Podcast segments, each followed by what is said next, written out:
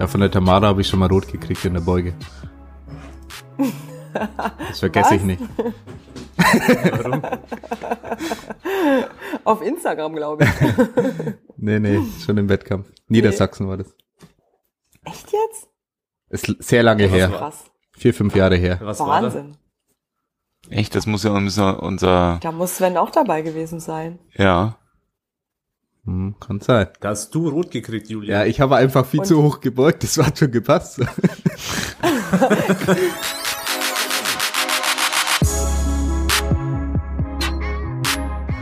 Hallo und herzlich willkommen im Dedicated Sports Podcast. Mein Name ist Tobias und in der heutigen Folge haben wir Tamara und Sven Thompson zu Gast und auch den Julian wieder. Am besten stellt euch beide mal vor. Ähm, Tamara, du kannst ja mal anfangen, wer du bist, wie lange du schon Powerlifting machst, für alle, die dich noch nicht kennen. Mhm.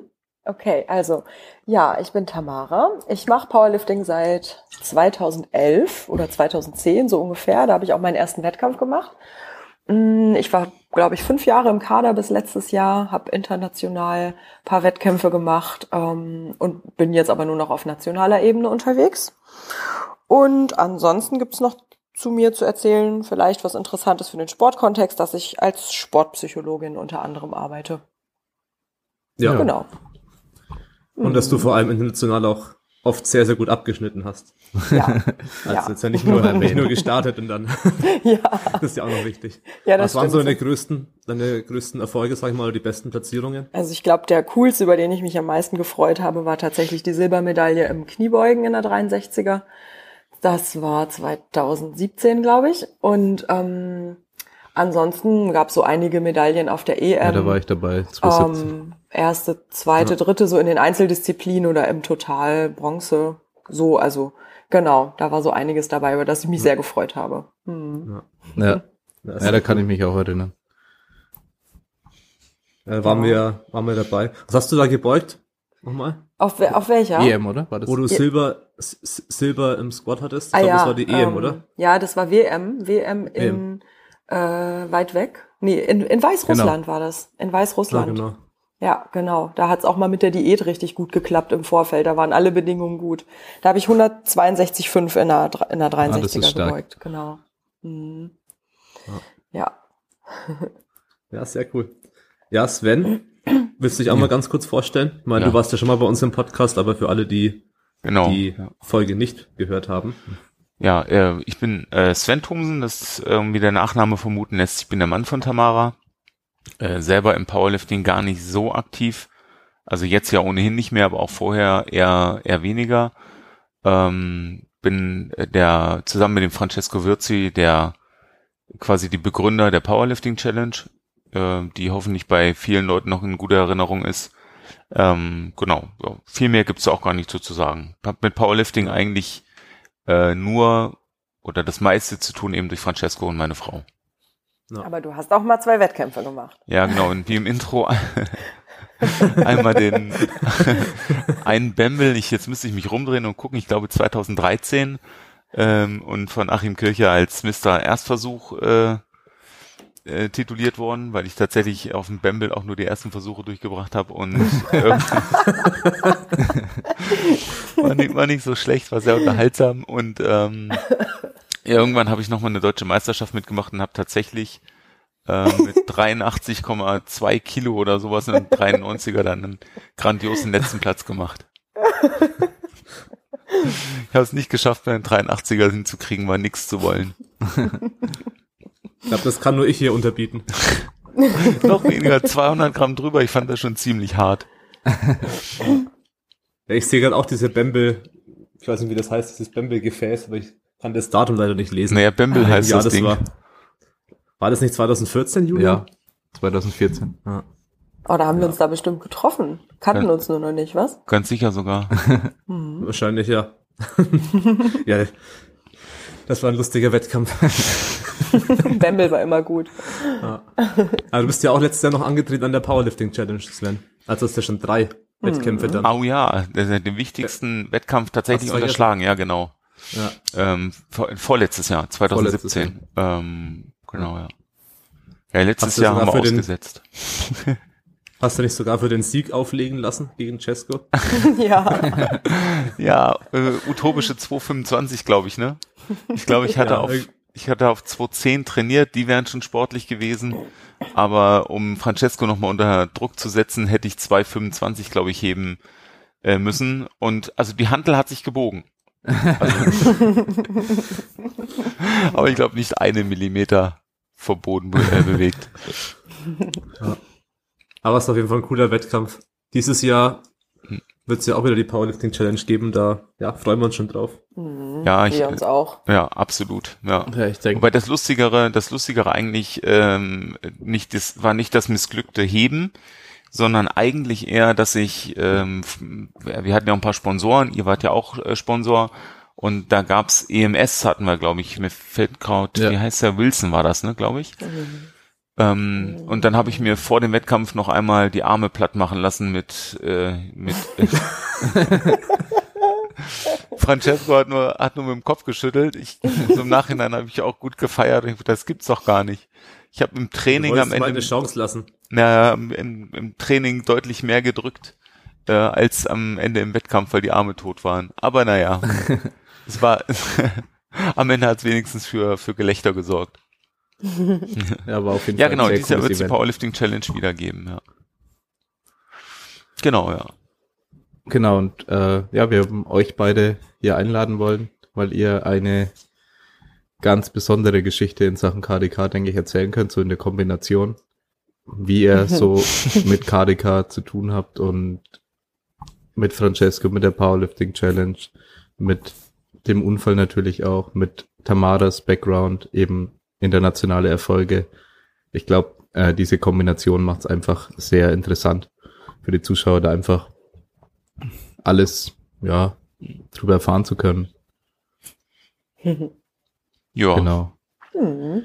Und ja, ich meine, ganz grob, hast du ja schon was erzählt, Tamara, wie so Mhm. deine Erfolge ausgesehen haben.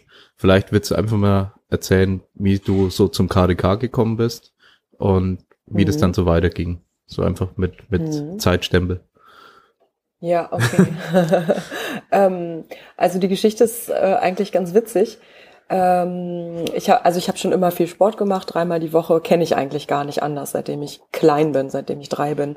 Und zuletzt hatte ich Kampfsport gemacht, ähm, Taekwondo, und war da aber aus zwei Gründen irgendwie wollte ich damit aufhören. Zum einen war man da ständig verletzt, hatte keine Lust mehr Bänderrisse zu haben, und zum anderen hatte ich auch keine Lust, mich da immer verkloppen zu lassen auf der Bühne. ähm, also da musste man manchmal gegen ganz schön fiese Menschen kämpfen und irgendwie habe ich gedacht, ich weiß nicht, ob das so das Richtige ist. Da war ich einfach auch nicht gut genug.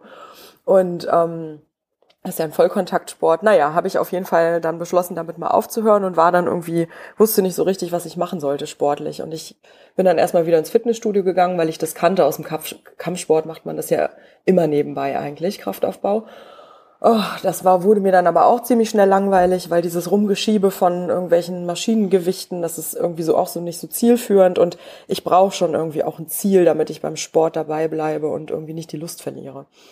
Naja, dann habe ich mir ein Forum gesucht, weil ich dachte, vielleicht brauche ich nur einen richtigen Trainingsplan. So richtig Ahnung hatte ich ja auch nicht. Und bin dann in einem Forum gelandet, das hieß Muscle Core. Ich war noch nie vorher in einem Forum. Ähm, war dann da so ein bisschen aktiv. Sven war dann, ist dann da auch dazugekommen. Wir haben halt beide im McFit trainiert. Und da habe ich dann mal so ein bisschen mein Training gepostet und was ich mache, habe da auch Feedback bekommen. Und äh, dann schrieb halt einer, Mensch, du bist doch irgendwie hier schon voll stark und was drückst du denn da auf der Bank? Und wenn du in Niedersachsen mal in den Kraft-3-Kampf guckst, dann bist du ja schon irgendwie ziemlich gut. Ich wusste gar nicht, was Kraft-3-Kampf ist. Dann habe ich mir das mal angeschaut. Und dann haben wir diejenigen, die das geschrieben haben, besucht in Berlin. Wir kannten die nur übers Internet. Sven und ich sind da hingefahren zum Trainieren und haben gesagt, wir pennen bei euch vor der Haustür im Auto. Wir hatten da irgendwie ein, weiß nicht, was hatten wir, irgendwie so ein Kombi.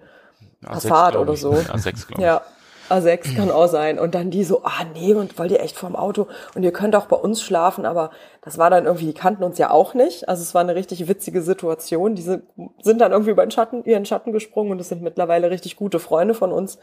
Wir haben mit denen KDK trainiert in Berlin, also Stefan und Andrea.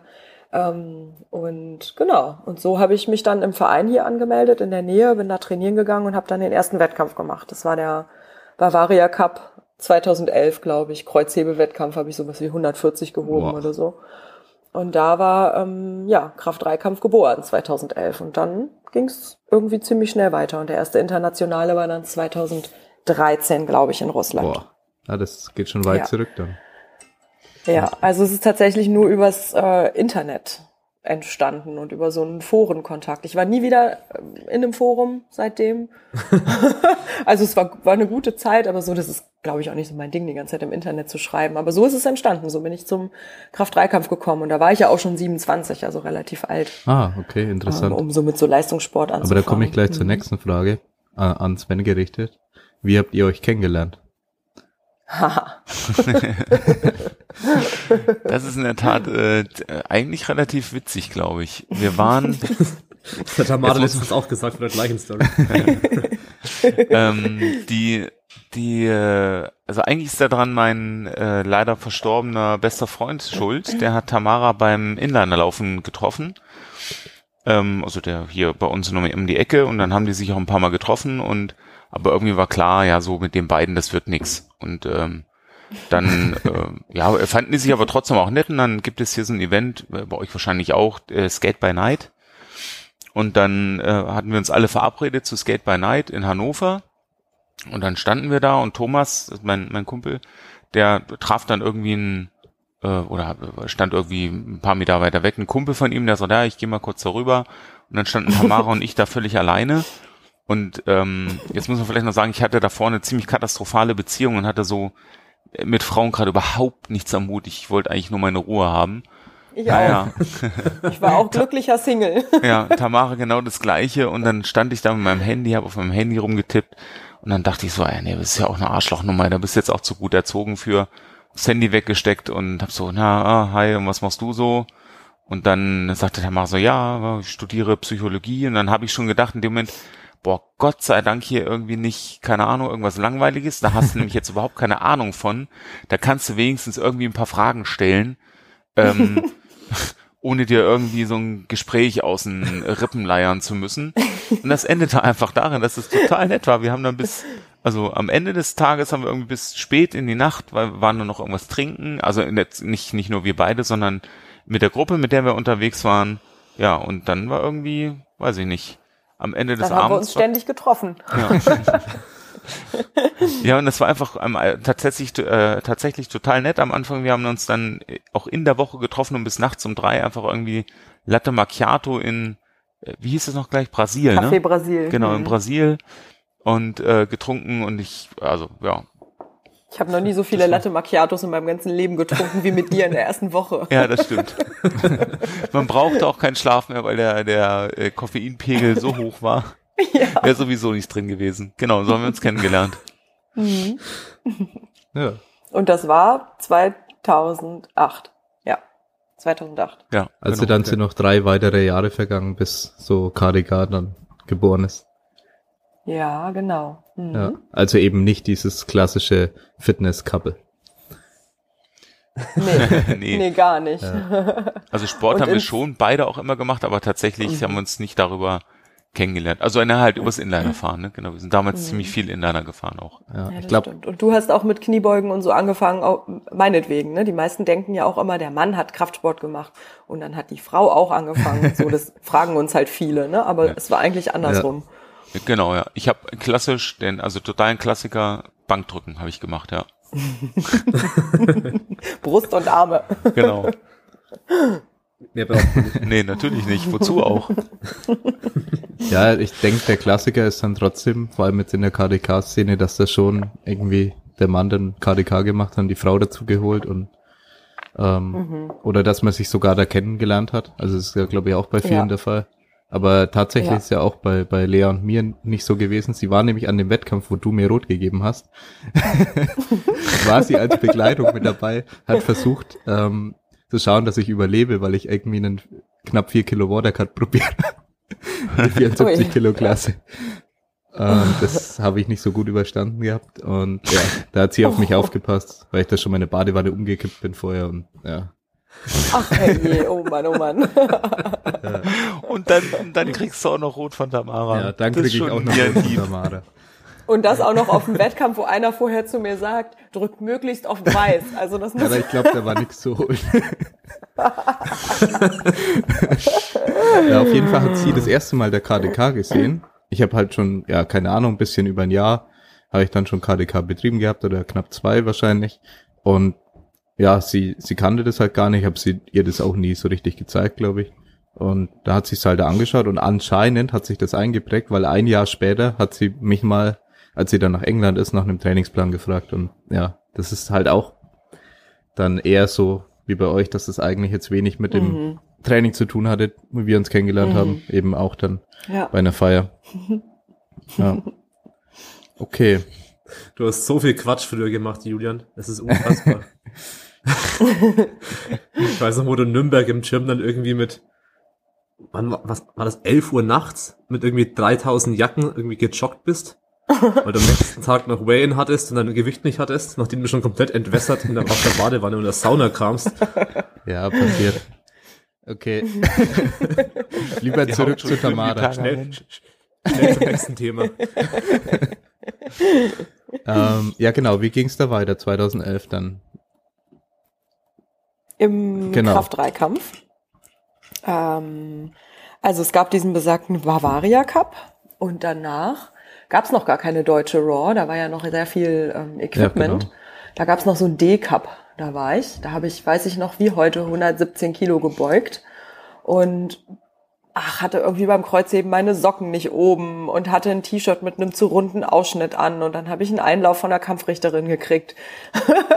da war ich echt noch so, so unerfahren, so ich wusste gar nichts, also echt irre. Naja, und dann kam der Bembel, glaube ich, als nächstes und danach habe ich alles mitgenommen, was, wo, wo, wo ich so Lust drauf hatte. Ähm, Und die Pläne hat mir tatsächlich auch Stefan geschrieben anfangs, ähm, noch bis 2014, also der, durch den ich eben zum Kraft-3-Kampf gekommen bin. Der hat mir immer wieder neue Pläne geschickt, alles Mögliche, so was er sich so zusammengestrickt hatte. Der ist auch super fasziniert vom Sport und schreibt sich da so alles zusammen und probiert Sachen aus. Und genau, der hat mich eigentlich noch bis 2014 trainiert und dann bin ich 2014 nach der Südafrika-WM zu Cesco Ah. gekommen, der ja dann auch Bundestrainer wurde. Da habe ich auch Cesco, glaube ich, kennengelernt, so in der Zeit 2014. Ah, interessant. Mhm. Ja, 2014, da warst du mit Maren auch zusammen an der. Richtig, Ja. genau. Da habe ich auch Maren Ja. kennengelernt in Südafrika, ganz genau. Mhm. Ja. Ja, genau, so ging das weiter. Und danach war es eigentlich Standard, dass ich eben EM, WM mitmache und dann die Deutsche. Und weil ich ja dummerweise ähm, gerne esse, hänge ich immer zwischen zwei Gewichtsklassen. Also wenn ich so ganz normal esse, so wie im Moment, wiege ich 68 Kilo. Ähm, und das ist total blöd, weil ich dann 5 Kilo bis zur 63er habe und 4 Kilo bis zur 72er. Und Diäten fällt mir tatsächlich auch echt richtig schwer. Kenn ich irgendwoher. Kann ich nicht anders sagen. Und ähm, auf den internationalen war aber immer klar, ich muss in die 63er, weil ich halt gegen die 72er Mädels, die ja eigentlich dann auch 76 wiegen und drunter Ja. kochen, keine Chance hab. Und dann bin ich halt immer in die 63er und auf der deutschen aber dann 72er, weil ähm, das einfach dann entspannter war und weil ich nicht die ganze Zeit auf Diät sein wollte und konnte. Manche schaffen das ja, ich nicht. Ähm, genau, aber das war eigentlich ein ganz gutes Prinzip. So in den letzten Mhm. Jahren hat das ganz gut geklappt. Ja, ist aber Genau. typisch eigentlich, sag ich mal. Ja. Finde ich auch, finde ich auch, ja. Ja, und, und also in den letzten Jahren gab es auch keinen Grund, in die 63er auf der Deutschen zu gehen. Ähm, jetzt so von den Platzierungen her, weil klar war, wenn ich in die 72er gehe, mache ich einen ersten und wenn ich in die 63er gehe, mache ich einen ersten. So, das war, fand ich auch irgendwie echt ein bisschen langweilig. Deswegen war es halt dieses Jahr mega geil auf der Deutschen, ähm, dass halt das Feld so stark war. Und ich habe mich auch richtig gefreut auf die 72er, weil ich finde, so ein Wettkampf, wenn der Spaß macht und sich man sich auf seine eigene Leistung fokussiert in der Vorbereitung, aber dann halt im Wettkampf dieses Battle hat mit den anderen, Ja. das macht so Bock. So harte Ähm, Konkurrenz hattest also- du national noch nie, oder? Nein, noch nie, nie, nie. Es war immer egal, in welche Klasse ich gehe, in der 63 oder 72. Und deswegen, manche haben zu mir gesagt, warum gehst du nicht in die 63? Dann, das ist doch deine Klasse und da gewinnst du doch dann. Und dann gesagt, nee, ist doch gerade geil, so einen Wettkampf zu haben. Ich bleibe in der 72er. Und wenn ich auf den vierten komme, ist mir scheißegal. Ich freue mich so auf den Wettkampf. Warst du 2016 gegen Gunda Fiona damals? Oder warst Ja, Ähm, aber sie ist in einer anderen Klasse so. gestartet. Sie war in einer, War sie in der 63 und ich in der kann auch 72? sein. Oder war sie sogar 57? Sie war 57 und du 63. Nee, ja. 57 war Und- sie nicht 2016, weil da war nur Lea. Und Andrea. Okay, dann war ich wahrscheinlich in der 72. Ja. Dann, genau, ihr lagt aber eine Klasse auseinander und ihr habt das Ja. äh, über relativ aber ausgeboxt. Richtig. Ah, okay, wer hat gewonnen? Genau. Ich. Ah, Tamara, genau. sehr gut. Ja, genau. Ah, ja. stark. ja, das war cool. Ja. Hm, genau, so ging's weiter. Ah. Mhm. Okay, dann würde ich sagen, gehen wir zum Thema Powerlifting Challenge. Da kann ja Sven noch mal ein bisschen erzählen. Ich meine, wir hatten das Thema ja schon mal so grob, aber das für die Leute, die es Mhm. jetzt nicht gehört haben. So, ja, wie ist die Idee entstanden und wie kam es dann dazu? Ähm, die Idee zur Powerlifting Challenge ist tatsächlich, ähm, also die, die, die Wurzeln liegen bei uns im Garten. Äh, im- irgendwann im Sommer 2016, glaube ich. Da saßen Francesco und Mhm. ich, also nicht nur Francesco und ich, aber wir saßen bei uns im Garten, haben mit einem Haufen Leuten gegrillt und ähm, dann saßen wir nach ein paar Bier oder Rum oder irgendwas, saßen wir da und schon leicht angescheckert irgendwie im Garten und dann habe ich so zu Francesco gesagt, oh hier du kleines Dickerchen oder irgendwas, der war ziemlich unförmig zu dem Zeitpunkt. Also hier du Lappen. und da war dann, in dem Moment war quasi die, die Idee zur Powerlifting Challenge geboren. Eigentlich haben wir zu dem Zeitpunkt nur gewettet, dass ähm, Francesco in meine, also irgendwie so nur so über den Tisch geworfen, irgendwie komm, wir machen eine Wette, du musst abnehmen, ich muss stärker werden. Und äh, ja, dann haben wir wie das so, wie das so ist, irgendwie nach, nach, weiß ich nicht, nach vier Wochen, ja, was machen wir denn jetzt draus? Ach komm, ähm, wir hatten um eine Essen gewettet, genau. Und dann, ach komm, ja, das war so, ja, wenn wir jetzt nicht irgendwas Ernsthaftes draus machen, dann sagt doch der eine, ach komm, ich bezahl's Essen und gut ist. Und dann haben wir gedacht, ähm, inspiriert von, äh, von Wolf Harvard und ähm, Ralf Pfeiffer von die Leiko, Ja. ähm, die, die haben ja auch so, ein- so ein, so ein Charity-Battle gemacht. Haben gesagt, ja, sowas wäre doch eigentlich cool, weil das setzt uns medial unter Druck. Das heißt, wir können es nicht einfach irgendwie wieder versanden lassen. Am Ende ähm, tun wir auch noch was Gutes. Und dann haben wir uns entschlossen, das zugunsten der Special Olympics Deutschland zu machen. Ähm, ja, und genau so ist es dann, ich glaube, Anfang Januar 2017 haben wir dann das erste Treffen Mhm. ähm, quasi unter dem Label Powerlifting Challenge gemacht. Genau, also entstanden ist es, weil wir uns äh, einfach selber unter Druck setzen wollten. Genau, ja. So ein, am Ende äh, war der war der Deal. Francesco musste, jetzt muss ich allerdings lügen, irgendwie über 20 Kilo abnehmen, um in die 83er zu kommen. Mhm. Ich, ähm, da Francesco natürlich auch damals schon viel, viel stärker war als ich, ist ein ungleicher Vergleich gewesen, Ja. haben wir ein Handicap eingeführt von 200 Kilo. Also Francesco musste, um zu gewinnen, 200 Kilo mehr im Dreikampf machen als ich.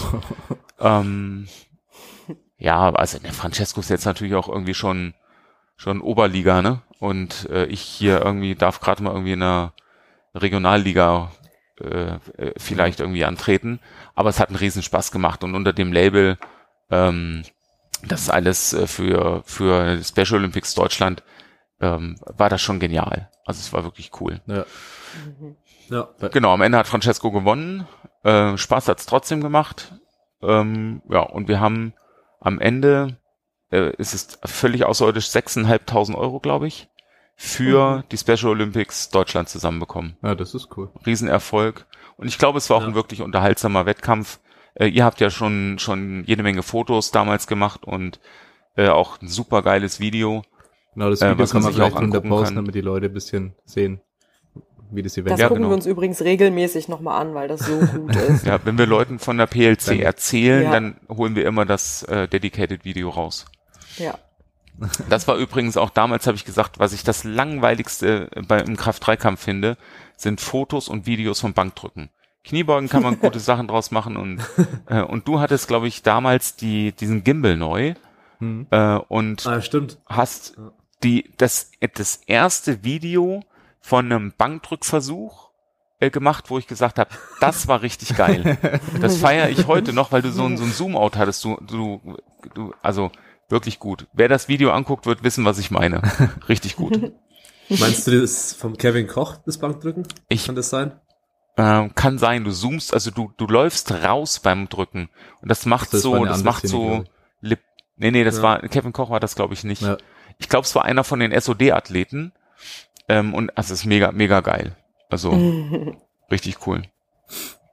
Ja, ist auf jeden Fall ein richtig geiler Wettkampf, hat sehr viel Spaß das gemacht. stimmt. Hm. Ja, die, wir sind auch ein bisschen überrannt worden. Also es war tatsächlich, also wir hatten ja viel vorbereitet und wir hatten auch viel Unterstützung, aber der Tag vor Ort war schon ziemlich anstrengend, auch weil wir, das kann man vorher, glaube ich, auch nicht, ähm, nicht testen. Wir hatten Stromprobleme, uns ist dauernd die Sicherung rausgeflogen und solche Sachen. Das heißt, ich bin schon auch ziemlich viel rumgerast, aber ähm, und wir hatten gar nicht damit gerechnet, dass die Halle von morgens um, ich glaube um 10 haben wir gestartet, ne? Wir hatten gar nicht damit gerechnet, dass so viele Leute da sind, aber die Halle war von morgens um 10 bis abends, ähm, weiß ich nicht, wann haben wir die Schotten zugemacht? Um 12 vielleicht. Er war die Halle brechend voll. Es war richtig Ach, es war geil. einfach mega, es war so Ja. Ja, cool. ich meine, da ist sogar Lukas Degen aus unserem Team, der ist aus der Schweiz angereist, um zu spotten. Oh ja. Ja, Das war das mega Witzige. cool. Ja. So im Nachhinein habe ich mir da Geil. oft drüber Gedanken gemacht. Aber war von Lukas auch echt cool. Hm. Mhm. Total. Wirklich. Also wir hatten äh, irrsinnig viel Unterstützung, ja. Das wäre auch anders nicht möglich gewesen und da haben Leute wirklich, ähm, genau, sind un, unfassbar viele Kilometer gefahren, um zu helfen. Genau, und ihr hattet, ihr hattet auch noch, war nicht nur Lukas, ne? Es waren noch mehr von Dedicated, die da also Friedrich äh, am auch Ende ge- gespottet, haben und so. gesteckt. Ja. Äh, Richtig sonst cool. weiß ich jetzt gerade gar nicht. Mhm. Ja. Ja, und 2018 musste dann der Wettkampf ja leider ausfallen. Wir hatten ja schon einen neuen Termin. Ähm, und dann, wir haben das, äh, ich glaube bei Facebook oder auch bei uns auf der, ne, auf der Homepage noch nicht. Die ist noch nicht so lange wieder online. Ähm, äh, aber auf Facebook haben wir es äh, zwischendurch mal einen, einen Zwischenstand nach, wie war das?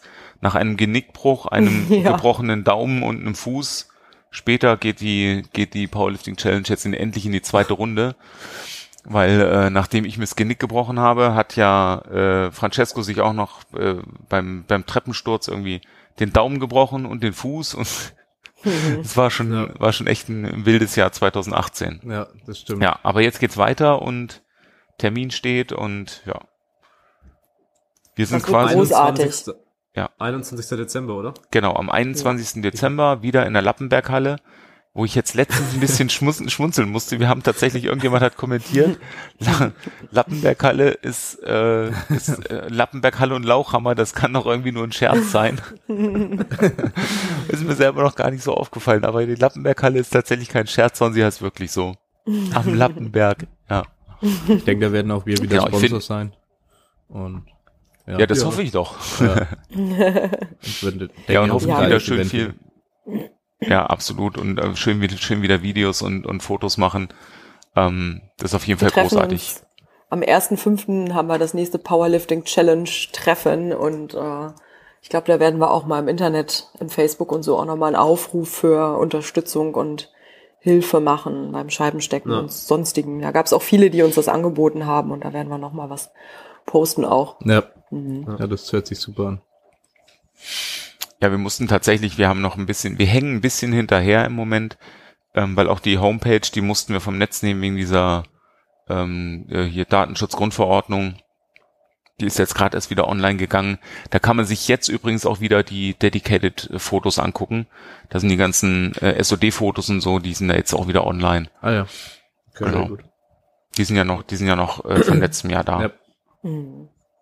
Genau. Und Ja. jetzt, jetzt geht es quasi auch erst richtig los. Genau. Okay. Wird es dann wieder ähnlich sein wie 2017 oder plant ihr irgendwelche anderen Challenges oder irgendwas Ähm, ganz anderes, was Neues?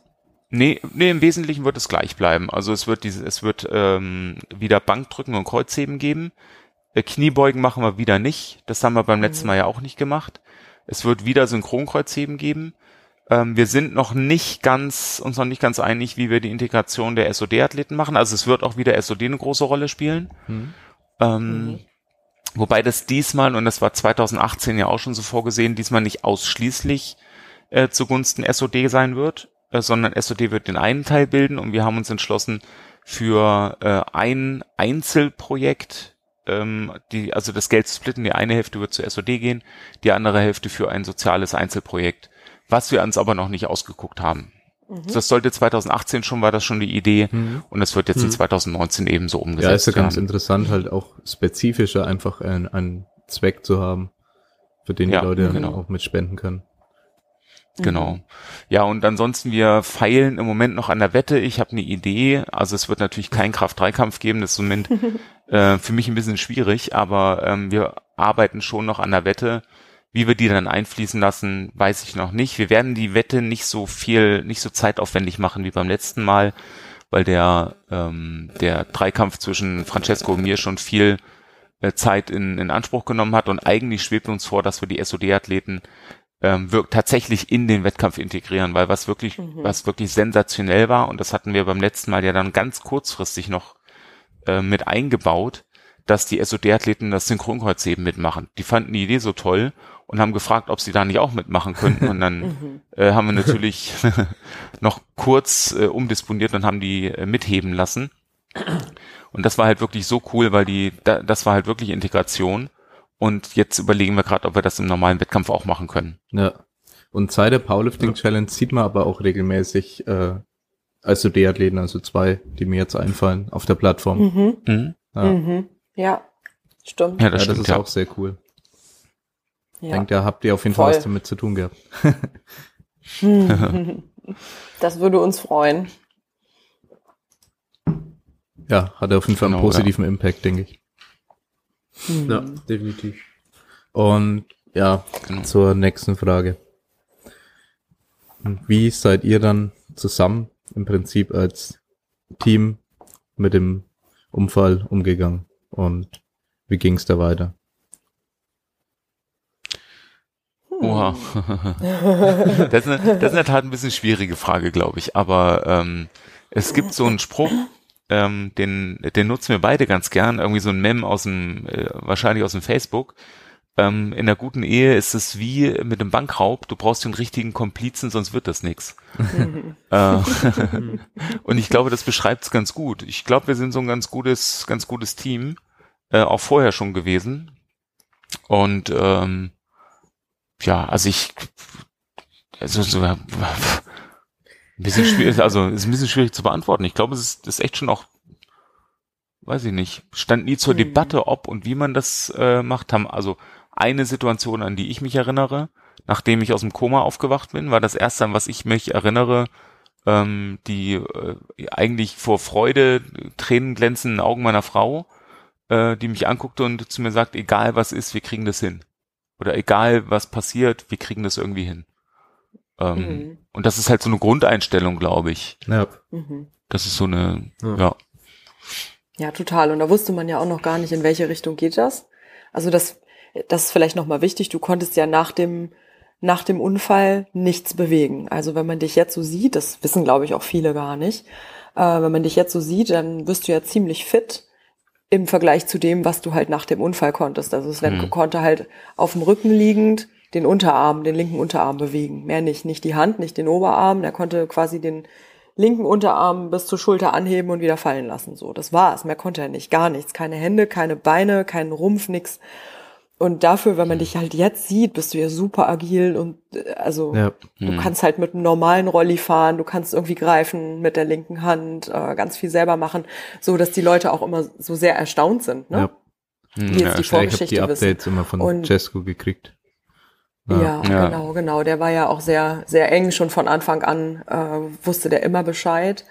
Das war auch gut, dass wir da Leute hatten, die dann andere informiert haben, dass nicht jeder weil ich das gar nicht hätte leisten können. Mhm, genau. Und also selbst so in dem Zustand, in dem du warst, habe ich immer gedacht, äh, äh, es, es geht irgendwie weiter, egal was wir machen. Und wenn wir in einem E-Rolli um die Welt reisen, auch das werden wir machen. So, ne? Und und vielleicht ist auch eine gute Voraussetzung dafür, dass wir ja natürlich auch gemeinsam Motorrad gefahren sind und es unser gemeinsames Hobby war. Und wir alle beide da immer wussten, wir sitzen da in einem Boot. Mm. Und vielleicht ist das, das weiß ich nicht hm. genau, aber vielleicht ist das ja anders, wenn irgendwie ein Partner sagt, ich fahre Motorrad und der andere findet das scheiße und sagt, ich will nicht, dass du Motorrad fährst, weil das ist gefährlich und dann passiert sowas, dann hast du vielleicht auch eine andere Ausgangsbasis. Ne? Und für uns war aber immer klar, so das ist unser gemeinsames Ding. Und mhm. das heißt, wenn du halt da liegst und nichts bewegen kannst, dann muss ich da genauso mitziehen. So, Also so finde ich das einfach. Ja. Mhm. ähm, genau. Und da war für mich klar gewesen, egal in welchem Zustand du bleibst, ich passe mich da an und wir machen irgendwie weiterhin unser Ding, so wie wir das schon immer gemacht haben, weil auch das geht. Ja. Und jetzt ist es natürlich mega cool, was alles noch wiedergekommen ist und zurückgekommen ist, so dass ich fast das Gefühl habe, es ist gar nicht anders als vorher. In manchen Situationen wird es doch noch immer noch mal klar, dass es nicht mehr so geht wie früher, aber in den meisten Situationen habe ich das Gefühl, unser altes Leben ist wieder genauso da wie früher. Ah, das ist doch echt gut. Nur, dass wir nicht mehr acht Projekte am Tag machen können, sondern nur noch vier. Was uns nicht davon Weil alles abhält, länger dauert. acht Projekte am Tag zu machen. Manchmal nicht, nein. Am Wochenende abgekämpfter als äh, in der Woche, aber gut. Irgendwas Ja. ist ja immer. Ja. Habt ihr das Gefühl, dass Ja, eure Beziehung zueinander dadurch gestärkt wurde auch? Ich würde sagen, nee. nee. Ich glaube, es ist sagen. tatsächlich schon immer so gewesen. Das ist ein bisschen komisch, ne? Das fragen uns Ja. öfter mal Leute. Und da haben wir auch ein bisschen länger drüber nachdenken müssen. Aber ich habe auch das Gefühl, nein, das war vorher auch schon so. Irgendwie. Ja. Ja. Komische Antwort eigentlich. Man hat so das Gefühl, man müsste was anderes antworten. Aber ich würde auch sagen, nee, das ist nicht essentiell anders geworden. Aber ja, weiß ich nicht. Wir waren schon, wir haben auch, vorher waren wir auch so gute Best Friends über die Partnerschaft Ja. hinaus. So, ich glaube, das macht vielleicht auch den Unterschied. Best Friends. Ja, ja. BF. Also ihr habt schon vorher dann gemeinsame Herausforderungen immer zusammen bestritten. Ja, es gab ja tatsächlich so beziehungstechnisch schon äh, die ein oder andere Herausforderung, was heißt Herausforderung, aber so so Eigenarten. Tamara ist drei Monate ähm, im Ausland gewesen und dann ist sie hat sie ein, äh, eine, eine Vertretungsprofessur in Witten gehabt und was auch wieder mit Trennung verbunden ist. Aber also Sachen sind halt einfach selbstverständlich gewesen, dass sie durchgezogen werden, weil man den anderen ja auch nicht einschränken will. Ja. Und das ist immer mit, mit viel Aufwand verbunden, aber es war, stand nie zur Debatte, ob der eine irgendwas macht und der andere nicht oder ob der eine zurücksteckt oder nicht. Es ist immer irgendwie gemeinsam äh, an einem Strang ziehen gewesen. Hm. Und Ja. Genau, jetzt ist das natürlich mit dem Rollstuhl nochmal eine andere äh, Form der Herausforderung, aber wie, wie, wie wir damit umgehen, ist nicht anders als vorher. Mhm. Mhm. Wie sieht dein Genau, ja. sportlicher Alltag inzwischen aus? Also was machst du in Sachen Fitness noch und was geht wieder? Ähm, also im Prinzip mache ich genauso viel Sport wie vorher auch. Das Ich würde sagen, mehr. Du machst mehr. na gut. Früher hast du öfter mal das Training abgeklemmt. Das machst du jetzt nicht mehr. Ja, okay.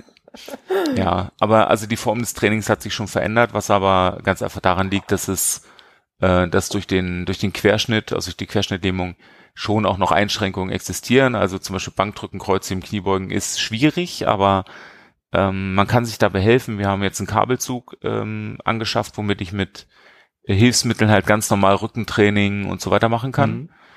Ähm, ein, äh, ein guter Freund hat mir, ich sag mal, so ein, so ein, wie soll man sagen, ein Stützstemmgerät, Trizeps-Trainingsgerät gebaut.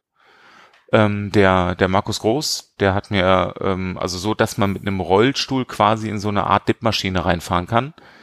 Ähm, weil, so lustig wie das klingt, der Trizeps ist im Rollstuhl ein enorm wichtiger Ja. Muskel. Ähm, weil Ja. zum Stützen und so braucht man halt Trizeps und Schulter. Ähm, da trainiere ich viel und dann habe ich aber auch hier so ein, äh, man nennt das Motomet, das ist so ein kombiniert, kombiniertes Gerät, also wo ich so eine Art wie, wie Fahrrad fahren kann drin ähm, und aber auch mit den Armen kurbeln. Äh, ja, das, das mache ich halt fast jeden Tag. Dann kommt der Lauftraining dazu, also mit so einem Unterarm-Gehwagen, weil, also Tamara hat ja schon gesagt, es ist unheimlich viel wiedergekommen und das ist auch noch nicht das Ende der Fahnenstange. Ähm, also das heißt, ich laufe hier mit so einem Unterarm-Gehwagen. Ich weiß nicht, ob man sich da was drunter vorstellen kann, aber ich, ich stehe quasi mit den, mit den, mit den Ellenbogen aufgelegt auf einem, in so einem, in so einer Art Rollator. Das ist ein hoher Rollator quasi. Und damit kann ich hier immer so ein, ja, du- zumindest zu Teilen durch die Wohnung laufen. Das ist natürlich auch alles Training heute. Aber das ist noch nicht so Ähm, lange, oder? ja. Das erste Mal. Ja, mittlerweile schon, so. aber es ist tatsächlich so, ich sollte, ähm, jetzt muss ich kurz überlegen, im September sollte ich, glaube ich, eigentlich aus der Klinik entlassen werden. Und dann hat sich mein Körper, und bis dahin konnte ich auch noch nicht aufstehen und gar nichts. Und mhm. dann hat sich im September, weiß ich nicht, drei oder vier Wochen vor meiner Entlassung, hat sich mein Körper überlegt, ach, jetzt machen wir doch nochmal einen Sprung und jetzt stehen wir hier auf. Und da ist halt natürlich immer Dreh- und Angelpunkt meine, äh, meine zweite, äh, meine zweite Liebschaft, hätte ich fast gesagt. äh, die Sarah, meine, meine Lieblingsphysio. Ähm, die aus der Klinik, mhm. die kam immer wieder, ich, also sie hat mich jeden, jeden Tag aufs Neue gefordert. Und die kam dann so, ach, wollen wir heute mal wieder versuchen aufzustehen? Und dann hatte ich eigentlich keinen Bock, aber irgendwie hat die immer den richtigen Riecher gehabt und plötzlich stand ich da. Zwar wie die drei Fragezeichen, aber plötzlich stand ich in der Klinik und wir haben uns beide ein bisschen doof angeguckt. Äh, und das war der Tag, wo ich dann auch losgerannt bin und nochmal um Verlängerung gebeten haben, äh, habe in der Klinik. Und also ich würde sagen, so Anfang September habe ich das erste Mal wieder gestanden. Und dann auch an diesem an besagtem Unterarm-G-Wagen. Ah, okay. Und ähm, ja, seitdem ist es, es, soll, es sollte eigentlich tägliches Programm sein, das ist es leider nicht, aber äh, irgendwie stehe ich mittlerweile, ähm, also aufstehen tue ich jeden Tag äh, äh, gezwungenermaßen mittlerweile, weil ich auch einfach mit, auch ohne Unterarm-G-Wagen, sondern einfach an Tamaras Armen oder äh, Händen aufstehen kann ohne diesen Wagen. Das geht auch mittlerweile. Mhm. Ähm, ja, wir arbeiten im Moment dran. Ich habe einen, wie heißt das, so ein Barren, G-Barren äh, im Keller. Äh, wir arbeiten an freiem Gehen. Also ja. frei heißt jetzt nicht äh, ganz ohne Hilfe, sondern einfach ohne diesen Gehwagen. Weil der Unterschied ist nochmal, mit dem Gehwagen nutzt man ähm, die, die Schultern und die Arme ja, wenn man eben nicht mehr kann, dann stützt man sich da drauf. Am Gehbarren muss ich tatsächlich auf den Beinen stehen. Da ist der Barren nur noch da, um Gleichgewicht halten zu können. Ja. Genau. Also es ist noch ein, ist noch ein weiter Weg. Und das in der Tat, das geht erst seit kurzem. Ah, okay. Mhm. Dann war es das, ja. was ich, glaube ich, gelesen habe. Ja, genau, das, das ist vermutlich das genau. Ja. Ja, das ist auf jeden ja, genau. Fall schon ein sehr guter Genesungsprozess bis dahin. Mhm. Und kann man nur die Daumen drücken, also, wenn man, so weitergeht. Ja. Auf jeden Fall, ja. Und wenn, also um dann Verhältnis zuzukriegen, also das, der, die Verletzung ist auf Höhe, ich glaube, man muss sagen jetzt C5, unterhalb C5. Das ist der fünfte Halswirbel. Und die Beeinträchtigung war am Anfang halt äh, äh, massiv, also wirklich massiv. Und dass ich aufstehen kann, teilweise laufen, Arme und äh, auch teilweise oder zu großen Teilen Feinmotorik wiedererlangt habe, ist, ist schon irre irre, ja, ist besonders, ist wirklich besonders. Denn, mhm. also wenn man mal Tetraplegie, also das ist die, der, der Fachausdruck ist Tetraplegie, äh, Tetraplegie. Wenn man das mal googelt dann und sich mal Videos anguckt, wie ein normaler, in Anführungs, Anführungs, äh, Anführungszeichen, Tetraplegiker äh, aussieht und agiert, habe ich viel Glück gehabt. Also, okay. dass man mit den Händen so agieren kann, ist, ist besonders, ja. ja. Bin ich auch sehr, sehr dankbar für. Und ist tatsächlich auch, finde ich immer noch, ähm, so viel wert, das, das sieht man vorher gar nicht so. Also weil viele Leute denken ja, ah Mensch, und er kann gar nicht mehr laufen. Und wie wäre das nur, wenn ich nicht mehr laufen könnte? Ich würde tatsächlich, klar, dass die Beine jetzt so funktionieren, dass du aufstehen kannst, ist halt für uns mega gut, weil es so viel erleichtert. Aber, also wenn man, die, die, die Beine sind im Vergleich zu den Händen einfach so unwichtig, weil man hat nichts davon, wenn man zum Kühlschrank laufen kann, aber sich nicht einen Joghurt rausnehmen kann, sich nicht eine Schorle machen kann, sich nicht ein Brot schmieren ja. kann. Ne? Also es gab in der Klinik auch Leute, die hatten dann strangerweise äh, Funktionen in den Beinen und konnten laufen, aber die Arme nicht und die Hände nicht benutzen. Und das ist das ist auch richtig scheiße. Ja. Also dann habe ich lieber eine, eine, Hand, mit der ich was machen kann, als dass ich irgendwo hinlaufen kann, weil da hat man nicht so viel von in dem Moment. Ne? Das mhm. finde ich ein richtiges Geschenk, die Hand, weil das macht dich halt mega selbstständig den Tag über, ja. weil ansonsten kannst du dir nicht die Zähne putzen, du kannst dich nicht verpflegen tagsüber, du brauchst halt dann rund um die Uhr jemanden. Und das brauchst du ja nicht. Ich bin ja ganz normal weg und unterwegs und ja. du kommst hier alleine gut klar. Ne? Aber ohne diese Hand wäre das ja gar nicht möglich. Ja, so, deswegen ist, ist die Hand voll das Geschenk. Ja, ja. Okay. Mhm. Ja, dann äh, das nächste, was ich sehr interessant mhm. finde, wie ging das für dich im Kraft-3-Kampf weiter seit dem Unfall? Und jetzt war ja der Höhepunkt wieder die DM, das war jetzt dein Comeback. Wie hat mhm. sich das mhm. Ganze entwickelt? Mhm. Also ich bin ja schon vor dem Unfall aus dem Kader ausgetreten, weil sich da ja einiges verändert hatte im BVDK und da habe ich im Februar 18 den Vertrag nicht mehr unterschrieben. Also ich glaube, das ist, das fragen mich manchmal Leute, ob ich deswegen aus dem Kader raus bin, aber das war schon ja. vor dem Unfall. Das hatte nichts damit zu tun. Mm, und dann hatte ich gedacht, naja gut, dann mache ich eben national weiter und bereite mich jetzt erstmal auf die Deutsche vor. Die war ja war die denn? Letztes Jahr irgendwie im Mai, April oder irgendwie so, auch früher, oder? Äh, nee. Genau. Also die Raw, die war im Herbst nee? sonst immer. Ah, noch im Herbst, ja. okay. Dann habe ich mir auf irgendwas anderes vorbereitet. Niedersachsenmeisterschaft oder so. Und ich war, fand ich auch echt richtig gut, fit und stark und so. Wollte in der 72er starten. Und dann war ja der Unfall. Da habe ich erstmal acht Wochen gar nicht trainiert. Ähm, einfach weil's also ich, also nicht nur, weil es nicht möglich war zeitlich, weil ich ja die ganze Zeit bei Sven war. Wir waren ja erstmal zwei, über zwei Wochen in Frankreich. Ähm, da hatte ich zwar überlegt, ob ich mal trainieren gehe, weil ich dachte, das wäre auch vernünftig, sich zu bewegen, aber ich war einfach körperlich richtig platt. Also so, da hat man tatsächlich auch gemerkt, dass sich die Psyche sehr auf den Körper auswirkt. Also selbst wenn ich gewollt hätte, hätte ich nicht gekonnt. Ich bin dann tagsüber spazieren gegangen, weil ich musste ja irgendwie die Zeit rumkriegen zu den beiden Besuchszeiten, wo ich zu Sven durfte. Und da hat mich selbst Spazierengehen erledigt. Da habe ich gedacht, das ist ja wohl nicht wahr. Ich war ja super fit bevor, ja. vor dem Unfall. Ähm, und es war irre. Also da wäre an Training auch körperlich nicht zu denken gewesen. Und als wir dann zu Hause waren wieder ähm, in Deutschland, war ich einfach so viel bei Sven, dass ich keine Zeit hatte. Ähm, also als er noch auf der Intensiv war, hatte ich keine Zeit irgendwie zu trainieren.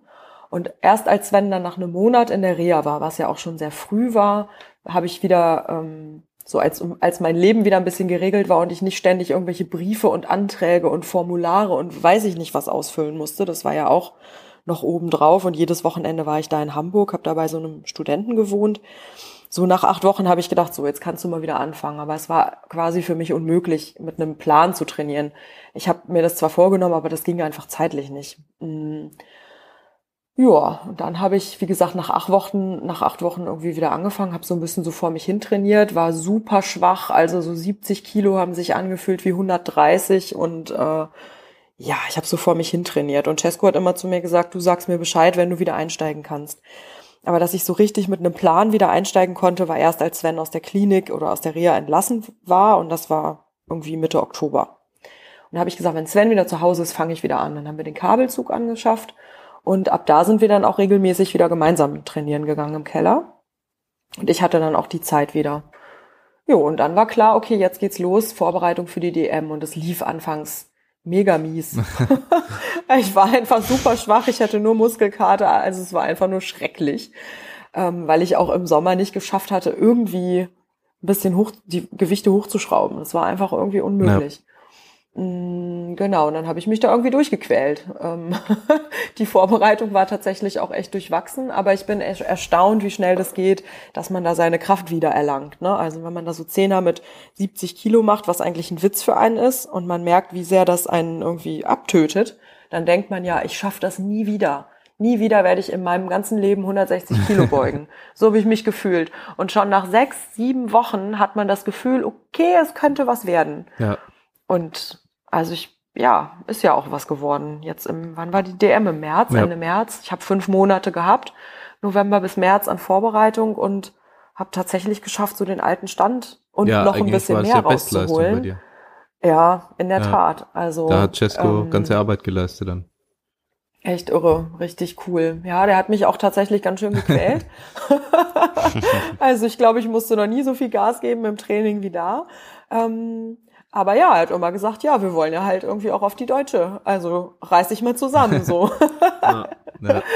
ja, genau. Und ich mache auch tatsächlich das, was in meinem Plan steht, außer ich bin halt verletzt oder so, aber sonst ziehe ich auch alles durch, egal was da drin steht. Gibt irgendwie keine Debatte.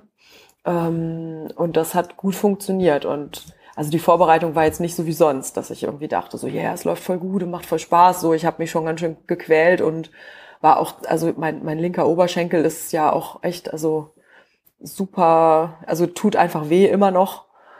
Ähm, da habe ich dann noch Physio nebenbei gemacht, jetzt in den letzten zwei Monaten, damit ich irgendwie beugen kann. Ähm, das war schon, glaube ich, auch ganz schön viel Belastung für den ja. Körper.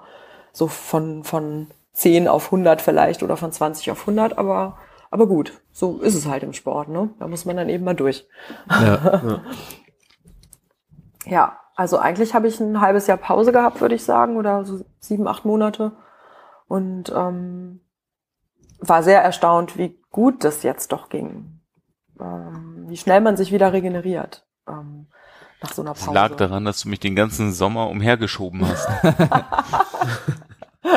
Nur deswegen habe ich auf der deutschen oder kurz vor der deutschen nach unserer Amerikareise auch 68 gewogen.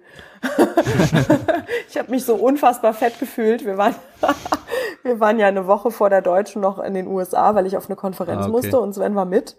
Unsere erste große Reise auch wieder seit dem ja. Unfall. Wollten wir eigentlich gar nicht so groß reisen, gleich in die USA mit Zeitverschiebung und mit vielen Flügen und so. Hm. Aber irgendwie dachten wir, komm, wir machen das jetzt einfach. Und wir haben natürlich die ganze Zeit nur Scheiß gegessen, wie das eben ist, wenn man in den Staaten ist. Oh, und als ich nach Hause komme, habe ich gedacht, ich stelle mich nicht auf die Waage. Ich habe so Angst, ich wiege bestimmt 74 Kilo und muss Diät machen. In einer Gewichtsklasse, in die ich gar nicht reingehöre. Wie Panne ist das denn? Aber das war irgendwie nur so ein Körpergefühl von Fettheit. ich hatte dann nur 68,7 oder sowas. und da hat Sven auch gesagt, das ist nur, weil du mich die ganze Zeit umhergeschoben hast. ich denke, ihr könnt auf jeden Fall ja oder ihr seid auf jeden Fall menschlich und sportlich gewisserweise ein Vorbild, wie ihr das so zusammen durchgestanden habt auch und jetzt dieses Comeback dann wirklich gesch so geschafft zu haben, das ist schon erstaunlich so von mhm. außen, wenn man so alles hört.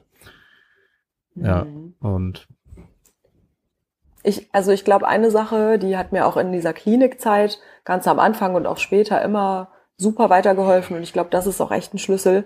Man, äh, wenn man sich damit beschäftigt, die ganze Zeit zurückzugucken und zu überlegen, wie alles war, und wenn man damit beschäftigt ist, nach vorne zu gucken und zu überlegen, wie alles wird, dann läuft das auch nicht. Also, also das, was man sich irgendwie hinter die Ohren schreiben kann, ist, dass man einfach im Hier und Jetzt ist. Jetzt gerade, das ist der Moment, der zählt und morgen ist interessiert mich nicht. Und das ist in der Vor hat mir in der Vorbereitung jetzt geholfen. Wenn ich mir Kopf gemacht hätte, wie mein Wettkampf wird, hätte ich wahrscheinlich aufgehört zu trainieren, weil das Training zwischendurch echt kacke war. Und wenn ich darüber nachgedacht hätte, wie geil das früher war, dann wäre das auch scheiße gewesen, hätte ich wahrscheinlich auch aufgehört. Und das war auch in der Klinikzeit mit Sven so. Wenn ich mich damit beschäftigt hätte, wie schön das Leben war vor dem Unfall, als Sven noch alles bewegen könnte, konnte, dann wäre das, glaube ich, eine ganz schön traurige Zeit gewesen. Und wenn ich darüber nachgedacht hätte, wie wird das alles, dann, ja, da kriegt man, glaube ich, auch echt Angst vor der Zukunft. Und wenn man sich einfach nicht darum kümmert, sondern sagt, okay, jetzt gerade ist der Moment, der zählt, dann ist es eigentlich alles ganz gut. ja.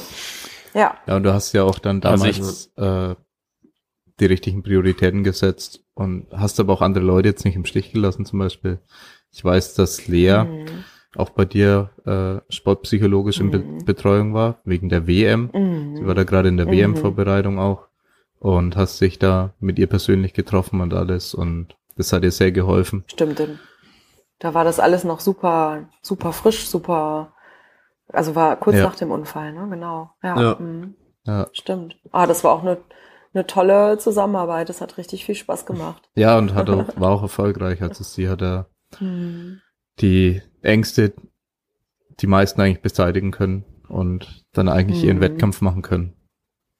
Hm, und der ist ja auch richtig gut gelaufen, ne? Auch die danach ja. so. Mich richtig gefreut. Genau. Also EM war dann der Höhepunkt, wo es am besten lief und ja, ich glaube, ja, das hat ja. ja auch bis dahin dann das, das ganze Wissen, was du ja vermitteln konntest, dann sehr geholfen. Schön. Ja. ja. Ja. Ich glaube, der Pensch wollte ja. eben noch was sagen. äh, ja.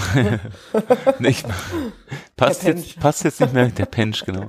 Äh, passt jetzt nicht mehr ganz, aber ich glaube, dieses ähm, Wir leben jetzt im Hier und Jetzt ist, glaube ich, tatsächlich ziemlich wichtig gewesen. Und einfach auch nicht, manchmal nicht drüber nachdenken. Ich muss ein bisschen schmunzeln mit den USA. Das ist, äh, wenn man, das ist schon reisetechnisch der Endgegner.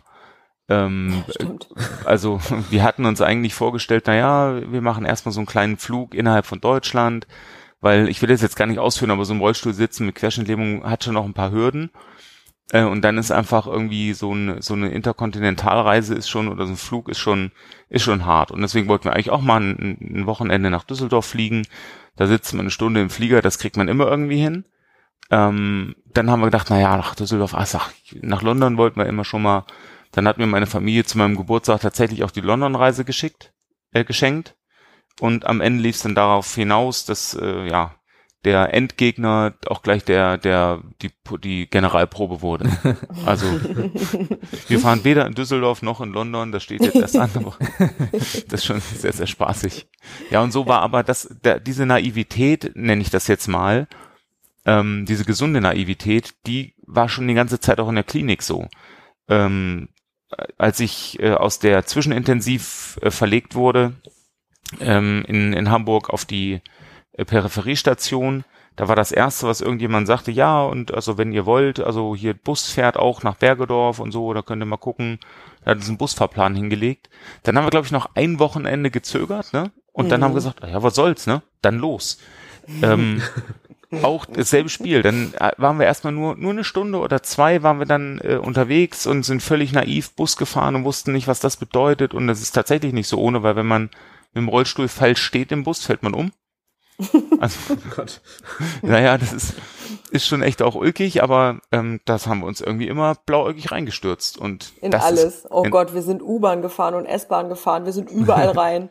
wir wussten gar nicht, wie man damit überhaupt fährt. Einfach überall rein. Da sind wir manchmal aussteigen, wollten wir manchmal aussteigen, da waren die Kanten sowas von hoch und wir so, äh, wieso ist die Kante hier so hoch? Naja, jetzt müssen wir irgendwie raus. Dann gab es keine Rolltreppe, da mussten wir wieder rein. Also meine Güte, was haben wir ja. alles da irgendwie uns reingestürzt. Aber, die Aber irgendwie klappt's immer. Genau, die Erkenntnis war, geht schon. Also irgendwie ja, klappt es immer. So und ja. ja, und das nimmt einem auch so ein bisschen die Angst davor, am Ende tatsächlich wieder ins Leben einzusteigen, weil das ist es ja am Ende, ne? Also ähm, ich habe irgendwann mal in dem, es ist auch ganz ulkig gewesen, in der Klinik war ich äh, mehrfach äh, äh, irgendwie in, in zu Fernsehsendungen quasi eingeladen, beziehungsweise sie waren in der Klinik und ähm, man hat mich da irgendwie äh, quasi zu eingeladen und habe ich dann irgendwie gesagt, naja, äh, ich erinnere mich, ich habe gesagt, das Leben ist jetzt anders, aber keinesfalls schlechter. Und das ist aber nur so, weil wir eben diese Naivität irgendwie noch, die, die Naivität uns nicht verloren gegangen ist, so muss man das, glaube ich, sagen.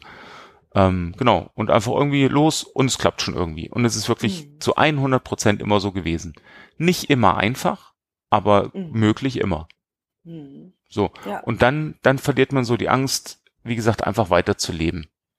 Also sein Leben einfach auch zu leben, ja, und nicht nur, naja, jetzt sitze ich halt zu Hause und hier bin ich in sicherer Umgebung. Ich kann das schon auch ein Stück verstehen, aber ähm, das hat mit Leben nichts zu tun. Das ist dann einfach nur noch ähm, absitzen und das ist nicht unser Ding. Hm. So. Ja. ja, ich erinnere Man muss mich sich einfach immer fragen, was ist das Schlimmste, was passieren kann. Das ist die beste Frage überhaupt.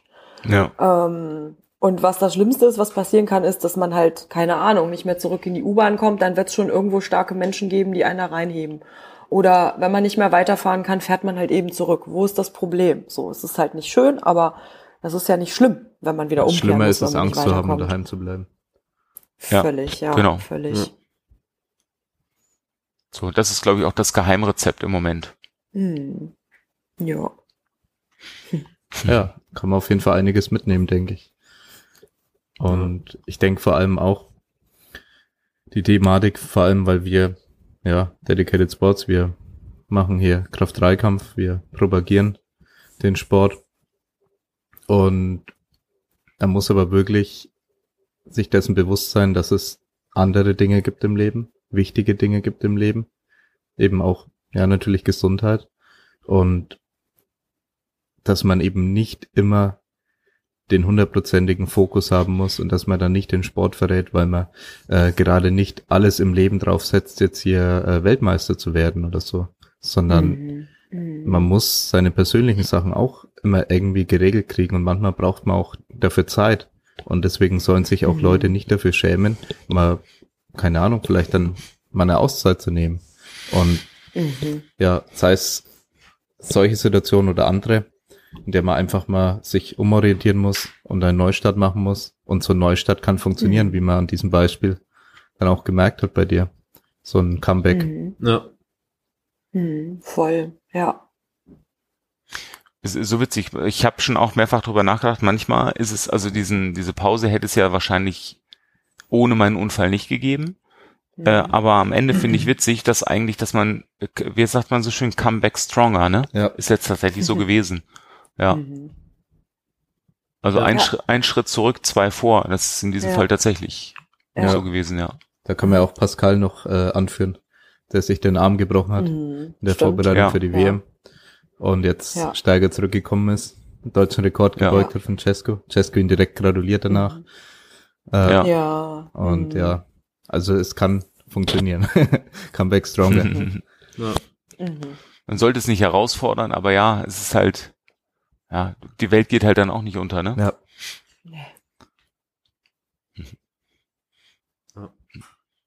Sehr schön.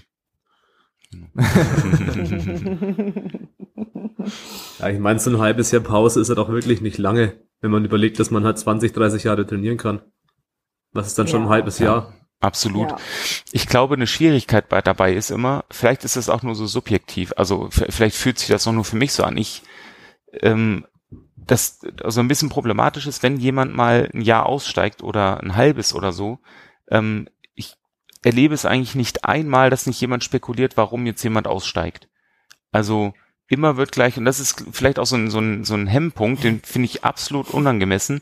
Also, Mhm. also um es konkret zu sagen, es wird ja immer gleich spekuliert, ob da jemand irgendwie jetzt mal eine Runde dopt und deswegen ein Jahr aus, äh, Auszeit nimmt. Ja. Ähm, das finde ich halt unschön. Weil was auch immer der Grund ist, einfach vielleicht auch nur beruflich oder man möchte einfach auch mal ein Jahr Ruhe haben. Ähm, Mhm. Das, ja, das finde ich halt Mhm. irgendwie, ja, häufig unschön. Da nimmt jemand eine Mhm. Auszeit und gleich wird spekuliert, ob gedopt wird oder so. Oder Mhm. das ist halt Ja, Blödsinn. ist halt einfach das in dem Sport, dass einfach Doping Ja. da einen großen Unterschied machen kann und dann direkt viele das Schlimmste vermuten. Ja, Mhm. aber ja, Ja, aber da wird man Fällen halt pauschal unter Generalverdacht gestellt. Mhm. Ja. Genau. Ja, die meisten Leute reden auch nie darüber, warum sie jetzt, sie wollen das nicht mit der Öffentlichkeit teilen, warum sie jetzt, äh, das können familiäre Probleme sein, es können Krankheiten in der Familie sein, es können sonstige Ja. Dinge Mhm. sein, die werden darüber nicht reden und bloß weil die Leute nicht drüber reden, ja, wird dann natürlich Genau. teilweise das Schlimmste vermutet. Ja, Ja. ja Tobi, was sagst du? Ja, ich war vielleicht ein bisschen stiller, aber ich fand es alles super interessant. Und ich kann auch nur von, von mir aus nochmal sagen, wirklich größten Respekt an euch beide. Also, ja, es sind ja wirklich Vorbilder. Und auch die Einstellung, Mhm. dass halt eben das Hier und Jetzt wichtig ist. Das ist ja nicht nur übertragbar, wenn man, wenn was Schlimmes passiert, sondern halt Mhm. allgemein fürs Leben. Ja, Oder auch allgemein im. Sport und so. Mhm. Je nachdem, das Mhm. kann man ja komplett äh, übergreifend sehen oder auch nur ganz spezifisch im Powerlifting. So brauchst du nicht bei der ersten Kniebeuge Gedanken machen über den letzten Kreuzhebeversuch, über irgendeine Platzierung. Total. Ja. Ich finde, wenn man da so ein bisschen mehr drüber nachdenkt, das kannst du echt auf alles übertragen. Ja, Und ich meine, ja, wenn du halt das Kniebeugen verkackt hast oder es nicht so war, wie du wolltest, dann brauchst du im Bankdrücken nicht mehr darüber nachdenken. Ähm, und klar ist das so einfach gesagt, so einfach ist es eben nicht. Ich kenne das auch, wenn es nicht so gelaufen ist im Kniebeugen, dass ich dann denke, ah, scheiße, warum ist es so gelaufen? Aber dann muss man sich eben auch mal selber zwingen und sagen so, nee, Tamara, jetzt denkst du mal nicht mehr über die Kniebeugen nach, weil jetzt ist Bankdrücken dran. ja, Und ähm, also ich glaube, was man halt verstehen muss, es klingt doof verstehen, aber man selber hat, hat halt Kontrolle über seinen Kopf und man selber entscheidet, ob man den steuert oder nicht. Der macht nichts von alleine. Ähm, und viele sind ja so, ich weiß nicht, so ausgeliefert ihren Gedanken. Die zerbrechen sich dann beim Bankdrücken noch den Kopf über die Kniebeuge. Nee.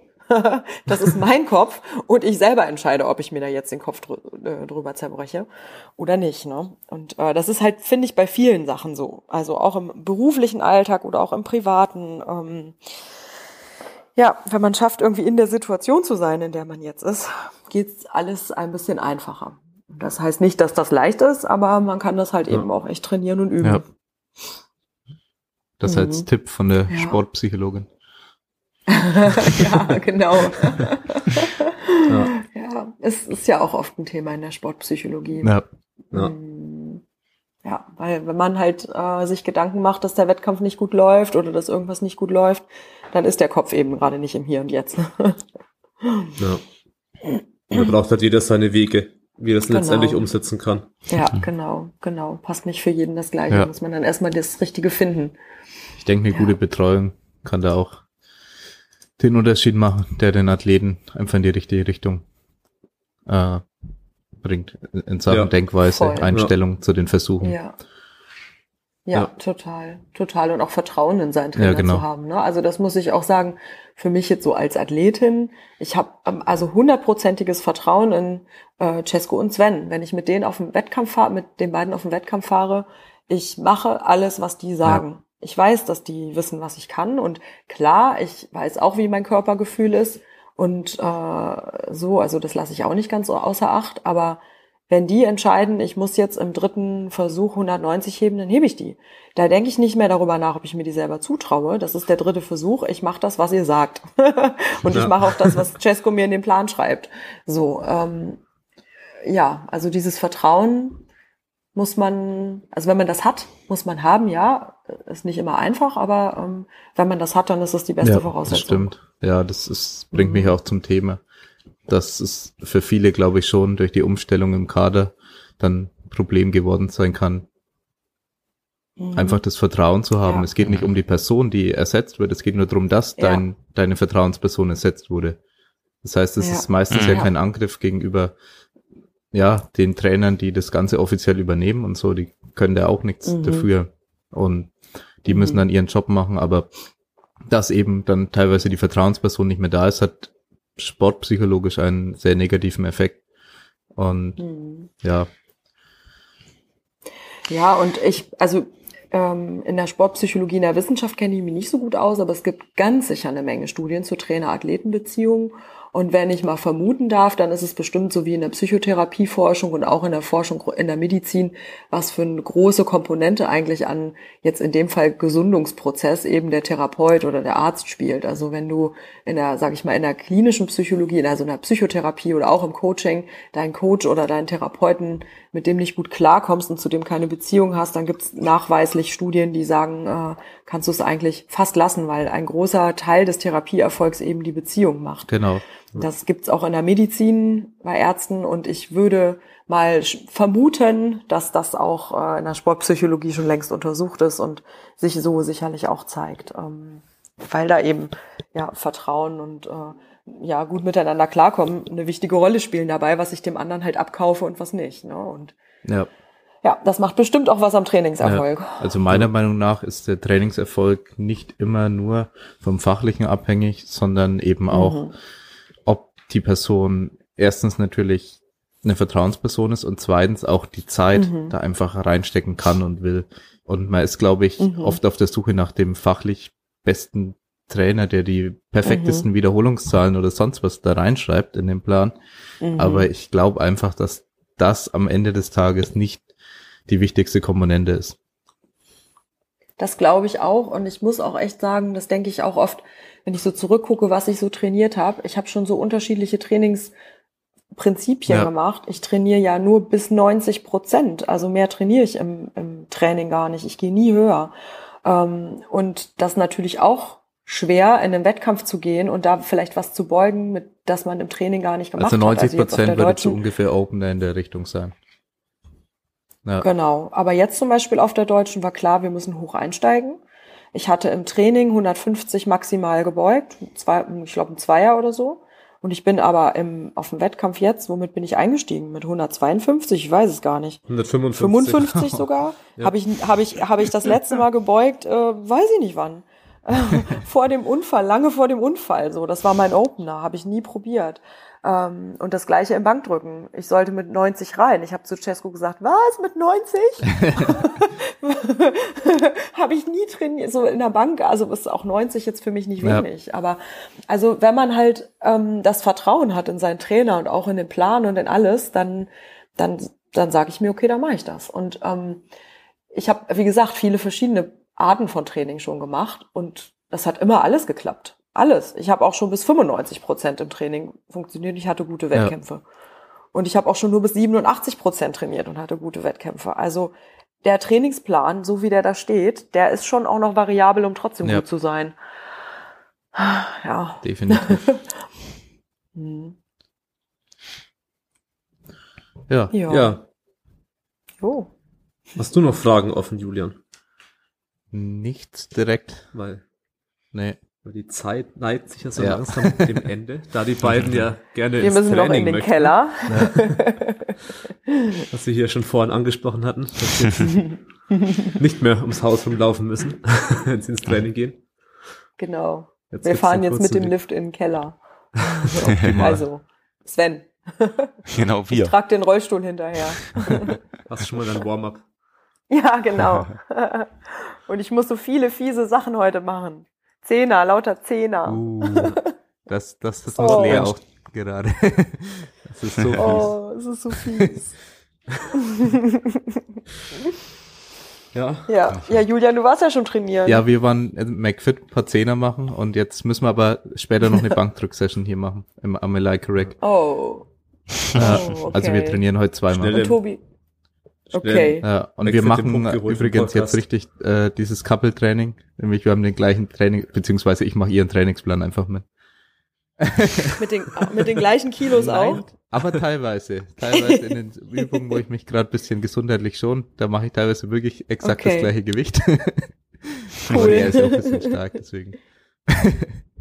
Ja, Ein bisschen stark. bisschen stark. Ah, ich habe noch eine Ja. Frage. Julian, musst, musst, du, musst du dir auch sowas anhören wie Sven? Ähm, wie gut kommst du eigentlich damit klar, dass deine Frau stärker ist? Das musste sich Sven auch schon echt ein paar Mal anhören. Wie er damit klarkommt, dass ich stärker sei. So, das ist irgendwie, finde ich, eine ganz bescheuerte Frage, aber hast du dir schon ein paar Mal anhören müssen, ne, Pench? Ja.